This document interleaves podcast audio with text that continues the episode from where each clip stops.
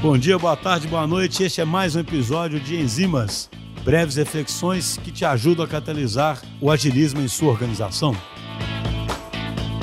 Pessoal, no Enzimas de hoje, eu queria mais uma vez fazer uma reflexão sobre essa questão de descentralizar as decisões para mais perto do contexto onde as ações estão ocorrendo.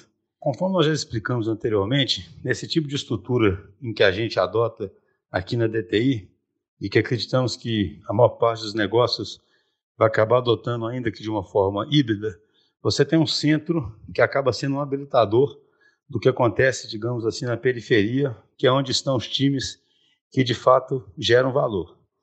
O que, que acontece? Além de ser muito importante que a decisão seja tomada na periferia, no contexto, justamente para tirar proveito de um conhecimento todo que se existe no contexto, do qual não se existe longe, existe um fator, digamos assim, psicológico interessante é, que deve ser levado em consideração, que é o seguinte: aquelas estruturas que estão no centro, aquelas estruturas que estão como habilitadoras, elas nunca terão o grau de empatia necessário para entender exatamente o que está acontecendo na periferia.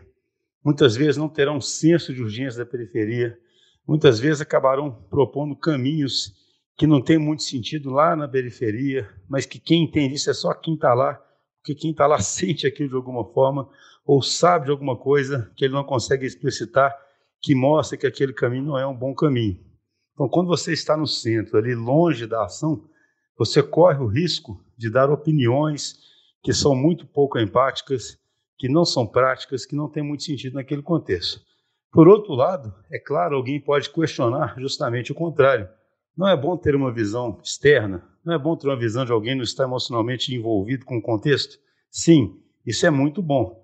Por isso que o centro deve participar, sim, mas muito mais no papel de sabatinador, no papel de questionador, no papel de aconselhador para a tomada da decisão, do que alguém que chega com a pretensão de saber o que está acontecendo lá.